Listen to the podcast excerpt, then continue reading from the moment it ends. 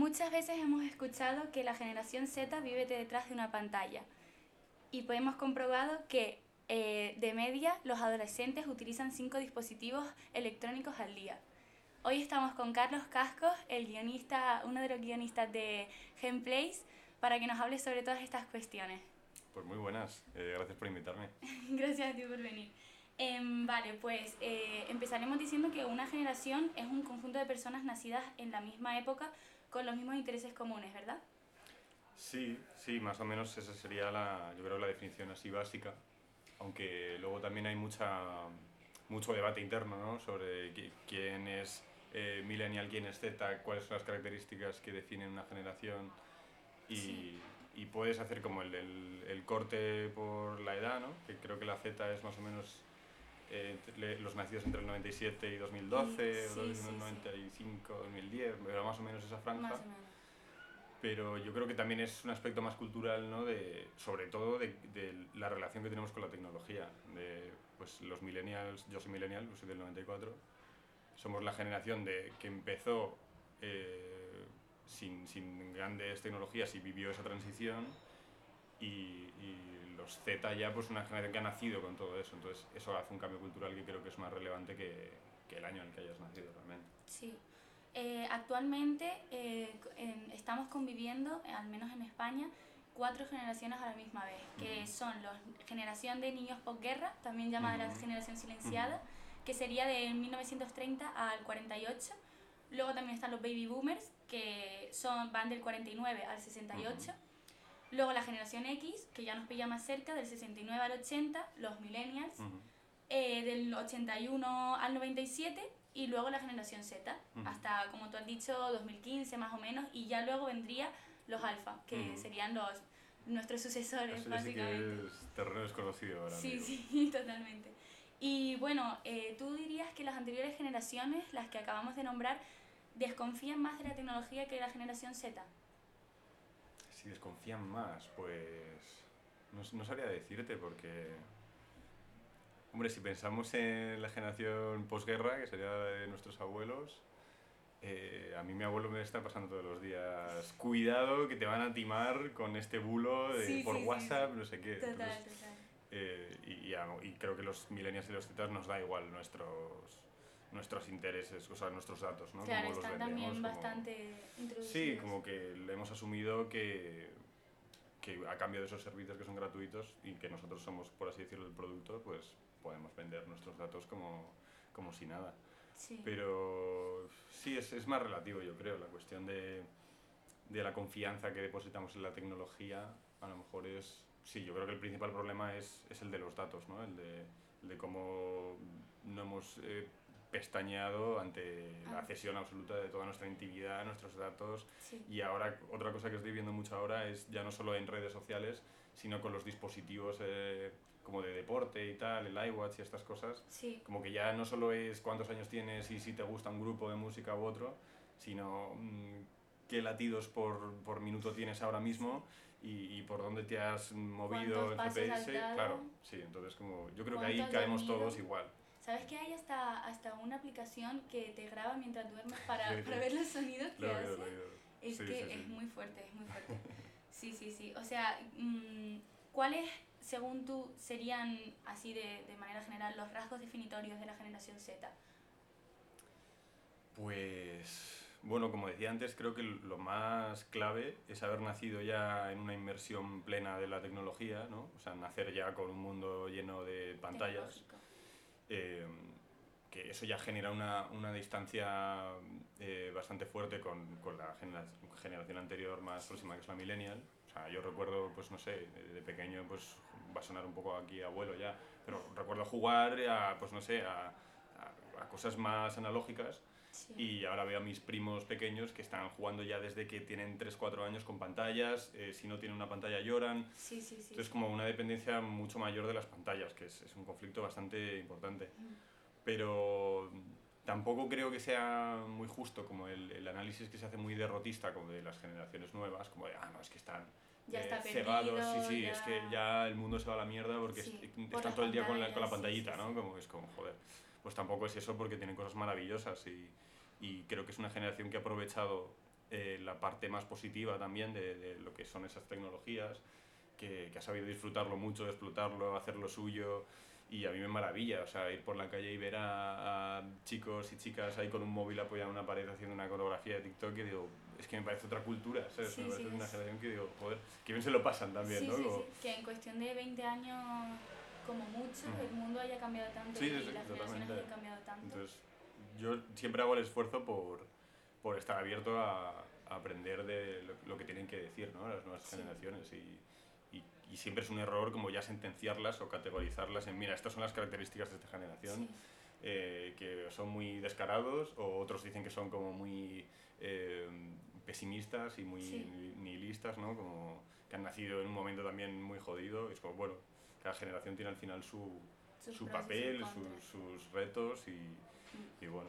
Además, la generación Z ve el entorno digital como un vehículo de comunicación global Mm. también. Sí, sí, total, es, es como un poco su hábitat natural, ¿no? Yo Sí. creo.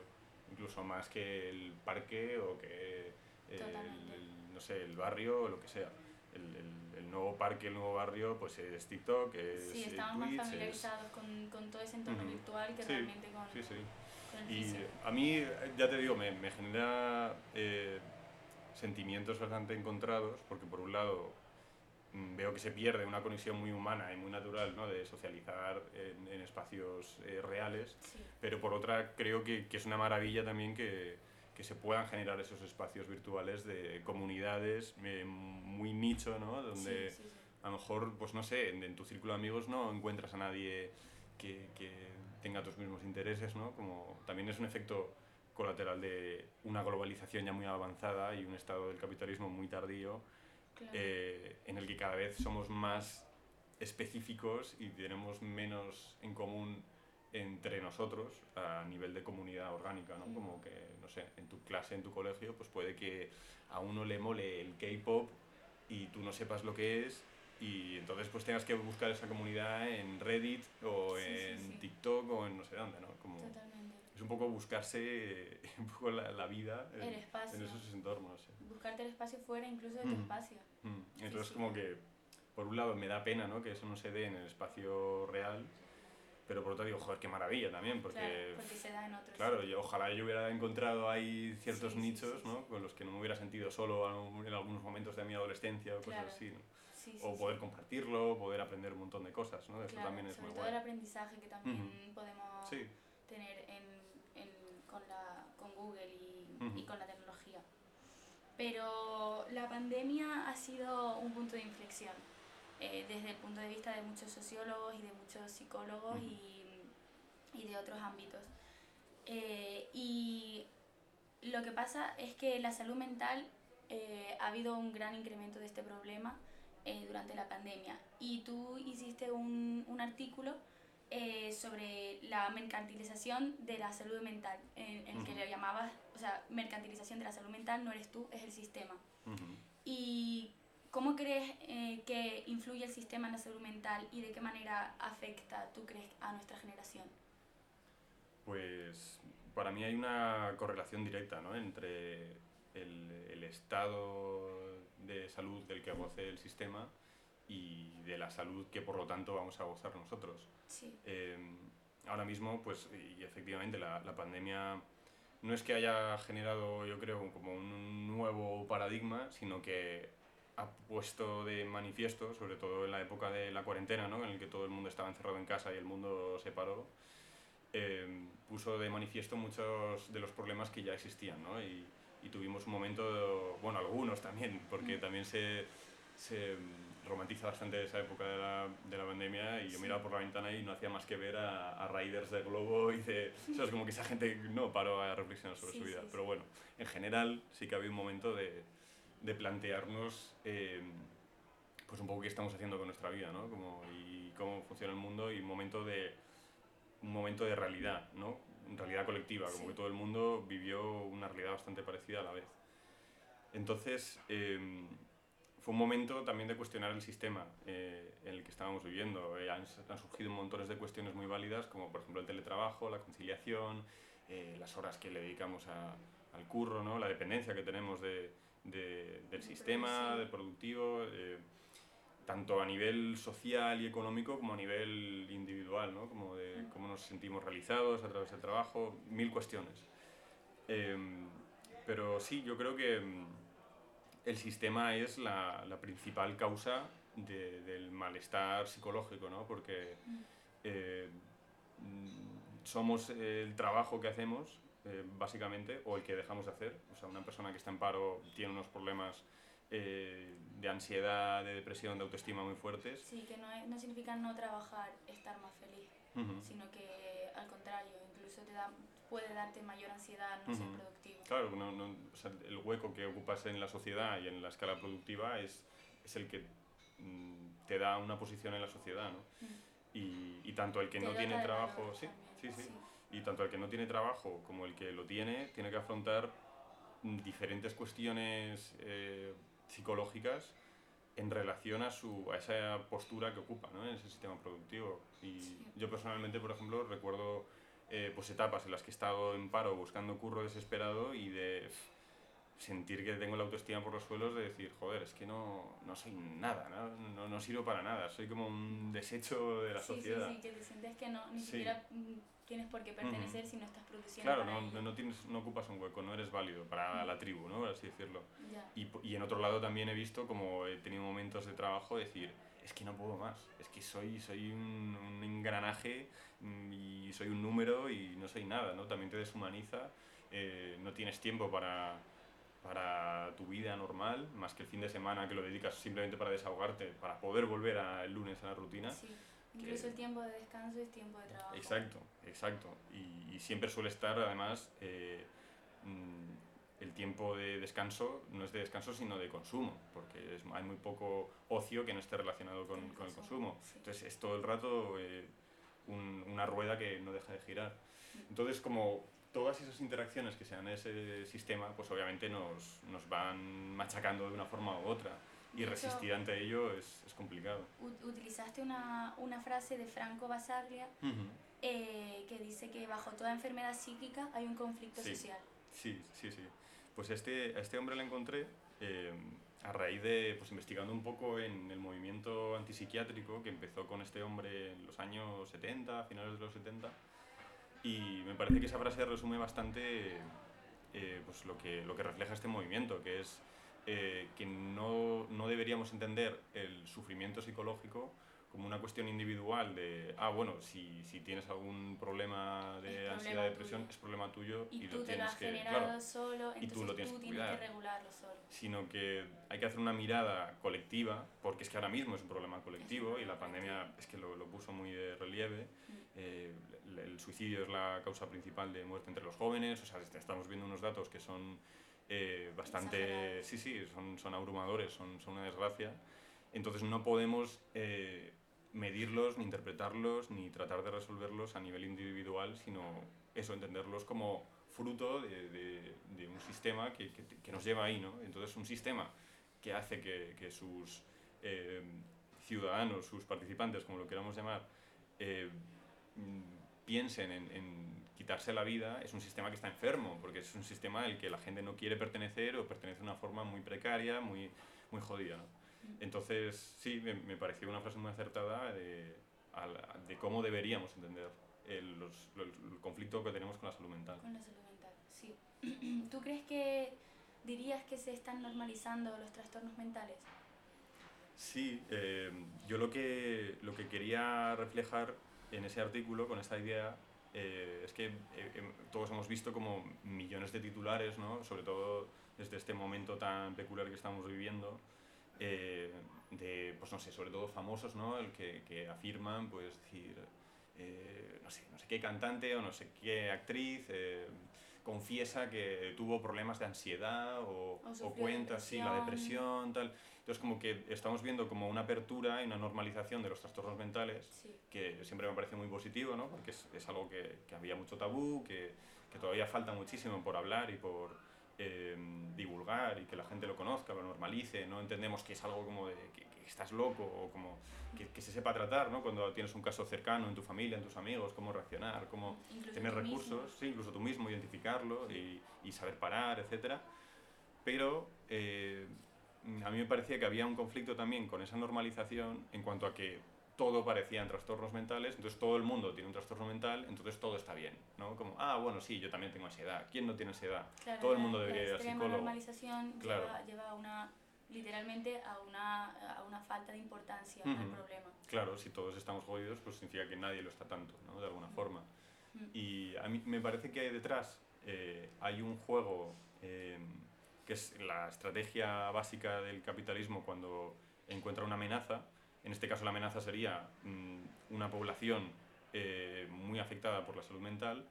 Eh, y esto es algo que, que mm, lo, lo, reflejaba en eh, Guy Debord en un libro que se llama La sociedad del espectáculo, que cuenta cómo el, el capitalismo siempre tiene la herramienta de apropiarse de lo que es una amenaza, no, no combatirla, ni, ni atacarla, ni de tratar de deslegitimarla, sino hacerla suya. ¿no?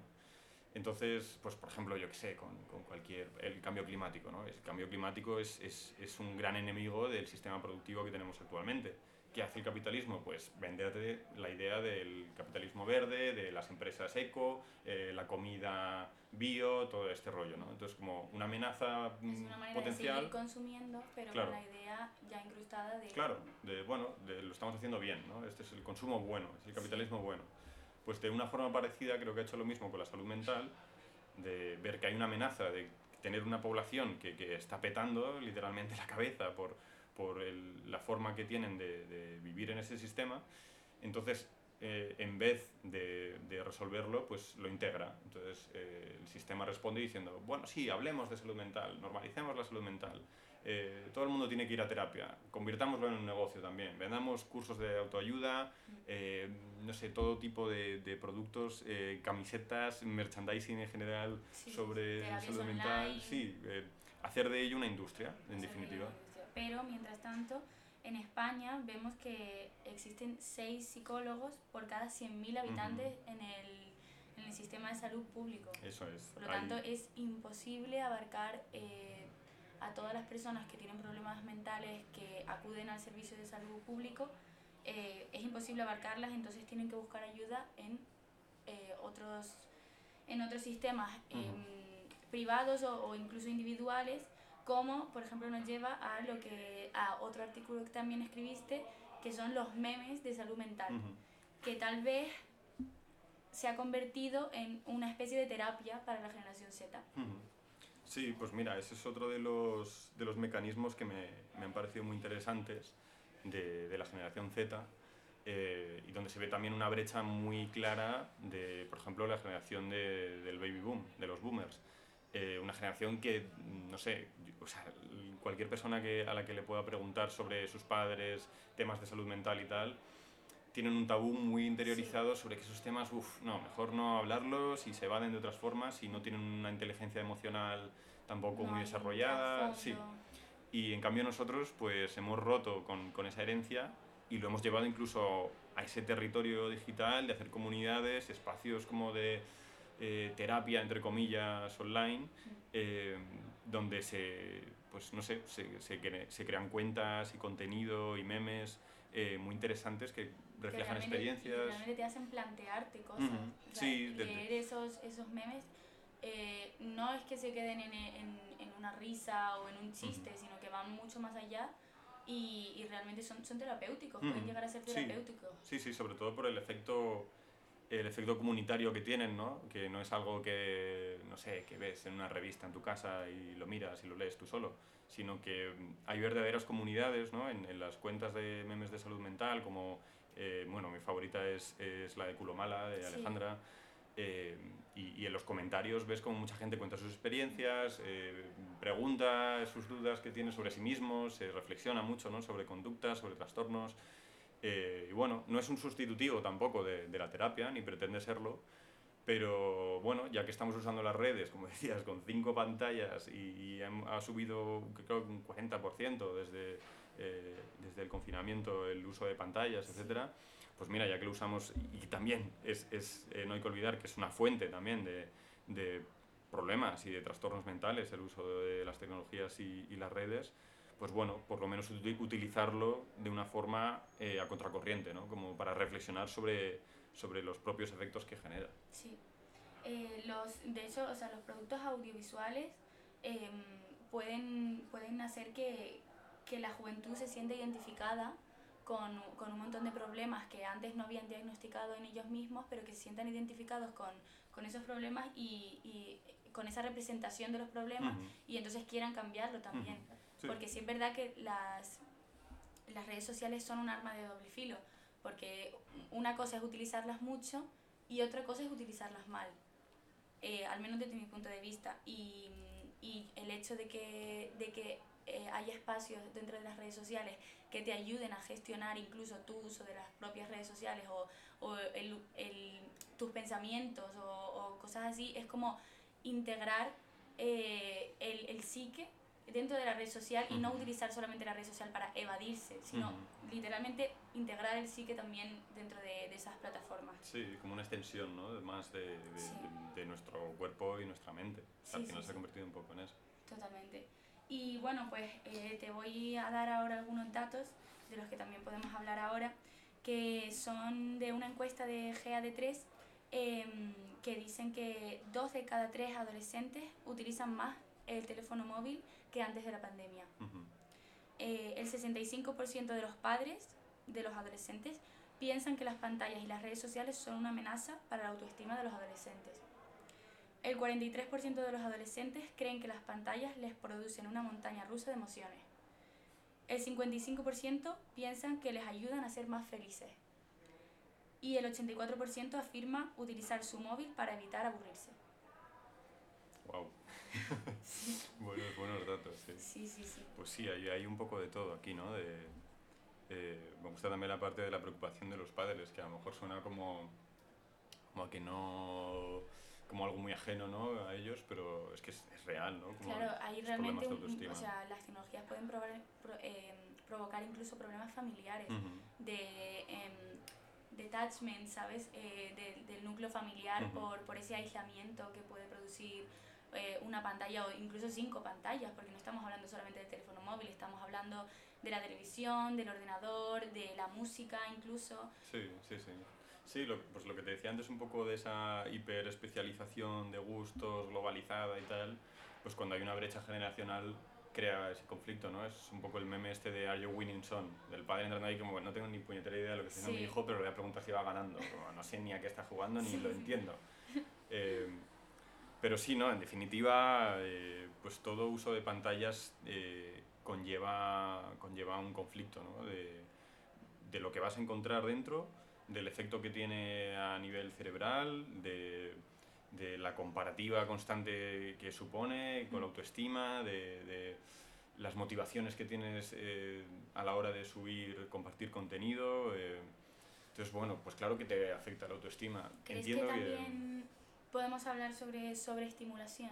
Sí, totalmente, totalmente. O sea, eh, sí que es verdad. ¿Cuánto era el porcentaje de los que se sentían como que si no se aburrían o algo así. Ay, el 84%. Sí, sí, o sea, es, es, un momento de, no sé, como de cómo voy a estar, o sea, no sabemos estar quietos. Claro, incluso, incluso las propias personas mirando por la ventana. afirman que utilizan el móvil por no aburrirse. Uh -huh.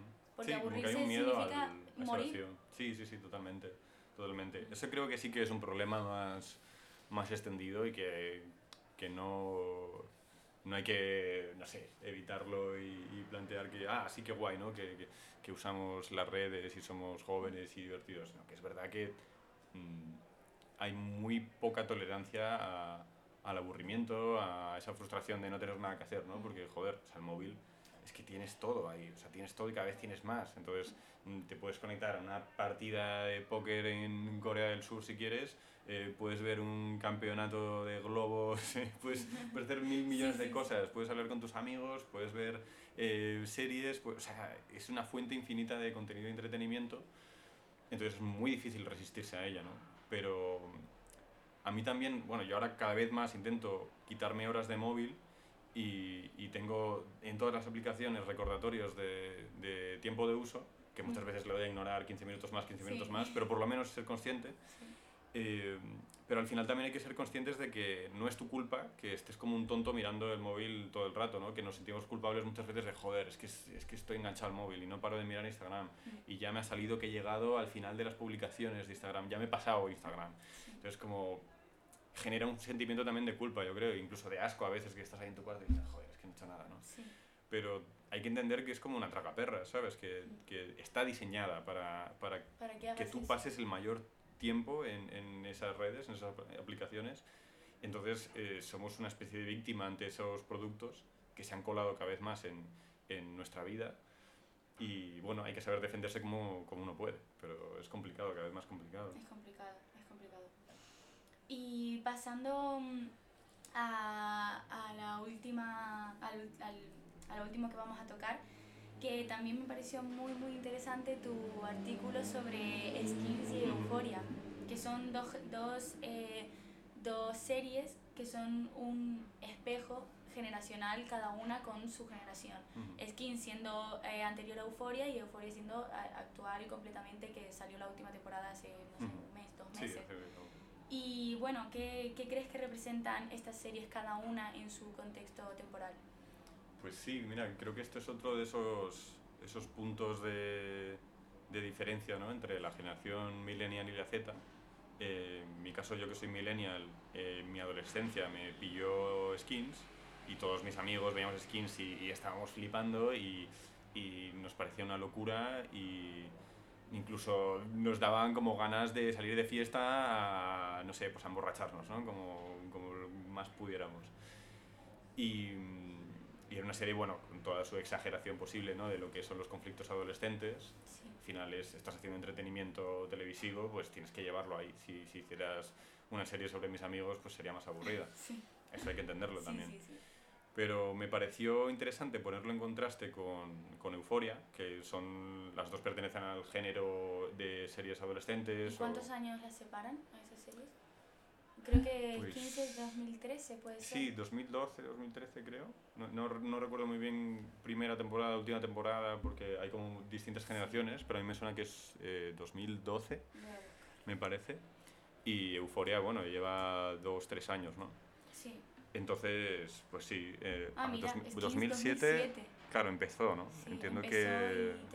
Sí, la última misión, pues... Bueno, pone siete temporadas, o sea que sí, me imagino que... aunque bueno, las últimas ya eran un poco otra historia. Las más trascendentales fueron las primeras, ¿no? Vale, hasta, hasta 2011. 2011, pues sí, esos años... Eh, entonces, bueno, eh, me pareció interesante compararlas, eh, porque Skins me gustó muchísimo en su día y ahora que he visto Euphoria, pues también. Pero he visto como una evolución del tratamiento, sobre todo. Hay muchas cosas que se repiten, la, adicción a las drogas, el abuso del alcohol, el rollo este... Se tratan de forma distinta, porque yo también, yo también he visto esas, esas series y antes de leer tu, tu artículo, yo también percibí que se trataban de manera distinta eh, los mismos temas, pero no realmente no identificaba cómo, de qué manera era distinto ni nada, pero sí que sentía que Euforia me había hecho de alguna manera pensar más sobre todas esas, todos esos conflictos que pueden surgir en la adolescencia. Sí, yo creo que eh, integra más capas, más profundidad en los personajes eh, en cuanto a sus conflictos, sus dilemas, como que busca más eh, un reflejo psicológico detrás de, de, cada, de cada conflicto. ¿no? Y en Skins a lo mejor es un poco más mm, más sensacionalista, por así decirlo, en cuanto al tratamiento, porque es más como, ah, venga, pues uno se muere, el otro se droga, la otra pues sí, eh, como que son, bulimia. Sí, son, son como eh, simplemente reflejos, pero sin, sin tal vez sin trasfondo, simplemente es lo que pasa y lo que pasa es lo que pasa. Sí. Pero... También tenía cierto mérito en su época y ahí tampoco hay que denostarla. No, no, no, para nada. Porque sí que es verdad que eran cosas que nos habían contado, ¿no? Como adolescentes eh, reflejando sus, sus, problemas más íntimos y personales, pero creo que le faltaba la parte de responsabilidad social, ¿no? Como eh, es un debate que hay mucho en el arte en general, pues de la responsabilidad de, de, un artista con su obra, ¿no? Como si yo hago un mensaje y la edad social lo interpreta de una manera que no era el que yo quería, ¿dónde está mi responsabilidad? Pues creo que eso es algo que han integrado mucho las series ahora, eh, siendo más conscientes del impacto que puedan tener ¿no? sobre un público muy joven, sobre todo eso, ¿no? que es un público que está formando su identidad y muchas veces a través de esos referentes, que pues empezar a, eh, a idolatrar a, no sé, a una figura que, que, realmente representa algo muy tóxico, muy jodido. Y bueno, creo que también ponía el ejemplo ahí de mm, eh, Por 13 razones, eh, que es otra serie también pues, de este género así un poco adolescente.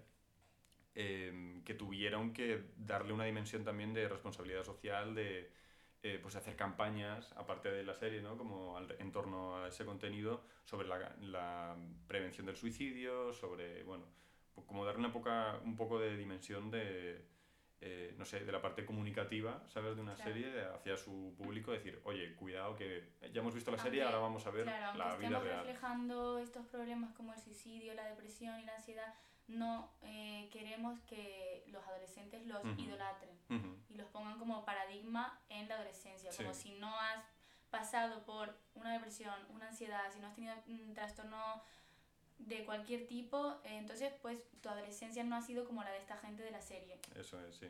Porque muchas veces como que los trastornos mentales eh, en el cine en general se, se se rodean como de una aura como de glamour, de interés, de no sé, como que los hacen muy atractivos, ¿no? Como un personaje que está roto por dentro, entonces te, te cautiva, como su dolor y su experiencia humana, entonces como que te parece interesante, eh, no sé, un personaje ahí como eh, deprimido, mm, eh, muy bucólico y muy bohemio, cosas así, ¿no? Sí, como ese, ese cliché del cine puede tener ese doble filo, ¿no? Como de lo que intenta representar puede que le salga un poco mal.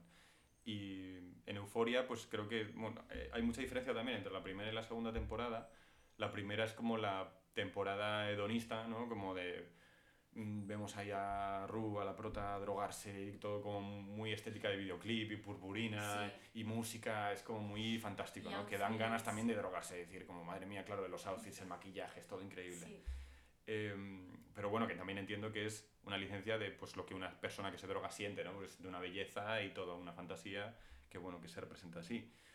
Em, en Skins eso me gustaba también en parte que era súper crudo, o sea, era, crudo, y era hasta feo, ¿no? como, como la parte de, de, la experiencia de las drogas. Pero lo interesante ha sido ver también la propia evolución de Euforia em, con esos dos capítulos que hubo entre la primera y la segunda temporada, que hay como un momento de pausa, de redención, de hablar con eh, el que es el sponsor, no sé cómo se traduce eso, la figura, ¿no? De, sí, el mentor de alcohólicos, de narcóticos anónimos, eh, por un lado, eh, y luego Jules en, en, terapia, ¿no?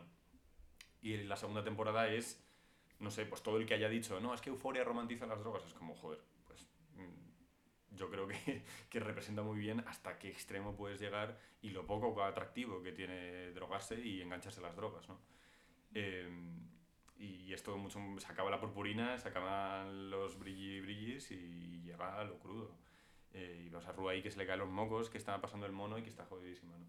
Entonces creo que desde ese punto de vista genera muchas conversaciones, ¿no? Como eh, hay muchos jóvenes que lo ven con sus padres, los padres conocen problemáticas, códigos, eh, formas de, de, ser de los jóvenes, intereses, mm, problemas que no, no conocían a través de una también, serie. Eh, que esta serie refleje todo eso es positivo para los padres. Yo creo que sí, es, que si no lo están viendo con sus hijos están perdiendo una oportunidad de, de pues como, claro, de hacer esos puentes justo y, y no decir, ah, es que no, no hay quien no se entienda, ¿no? Pues coño, se puede entender, ¿no? Y se, puede, se pueden hacer esos puentes.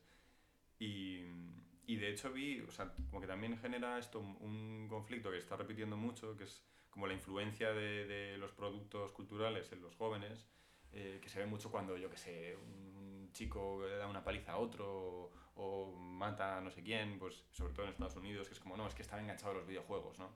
Es como, claro, a lo mejor el problema es el videojuego y no que un niño puede comprar un arma prácticamente. Claro. Es como, joder, eh, vamos a ver dónde ponemos el, el foco del problema pero en el caso de Euforia, el tema de drogas y tal, hace poco leí un, un, artículo en El País como que entrevistaba a varios jóvenes sobre qué pensaban sobre la serie, el problema de las drogas y tal, y el titular directamente era la declaración de uno que era no voy a probar las drogas en mi vida, ¿no? como a raíz de haber visto la serie y de haber visto, conocido ese mundo y dices, joder, pues como que no es tan fácil, ¿no? Como decir, uy, uy, uy, esta serie mejor no la veas porque hay muchas drogas, ¿no? Es como, joder, es que las drogas existen y los chavales toman drogas, les van a tomar Mm, vean, Vean o no vean la serie, eh, les sí. hables tú o no de ellos, lo permitas o lo prohíbas. Entonces, como que siempre es mejor eh, hablarlo y hacer esos puentes, ¿no? Y, y Y las series son espejo, un ¿no? buen vehículo, sí, para Mm. hacerlo. Siempre que se hagan bien, claro. Yo creo que, que en este caso sí se hace. Sí, sí, sí.